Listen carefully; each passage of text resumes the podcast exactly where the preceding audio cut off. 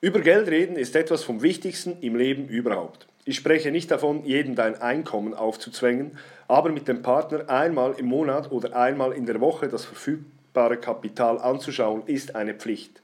In einem Business die Zahlen zu kennen, ist ebenfalls eine Pflicht.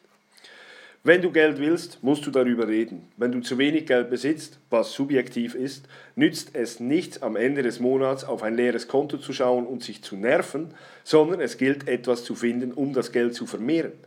Erstens gilt in solchen Situationen alles Unnötige, das kein Geld produziert, aus seinem Leben zu streichen.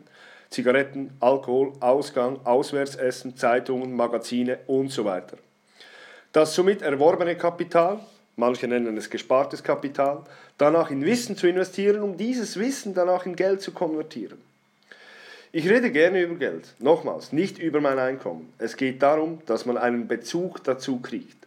Ich habe mir alles in meinem Leben selber erarbeitet und bin, was Geld ausgeben angeht, eher ein knauseriger Typ. Ich weiß, wie hart man für Geld arbeiten muss und gebe es aus meiner Sicht sinnvoll aus. Ich besitze zum Beispiel kein Auto. Ein Auto hat für mich keinen einzigen Wert und ich habe mein Leben so eingerichtet, dass ich keines benötige. Es ist eine Geldfrage, wie du leben kannst und willst. Geld macht allerdings nicht glücklich und wird sehr oft überschätzt.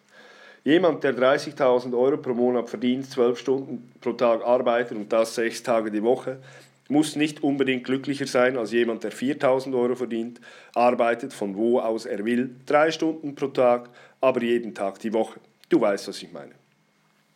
Es ist wichtig, dass man über Geld spricht. Nur so kannst du dir dein Leben so einrichten, wie du es gerne hättest.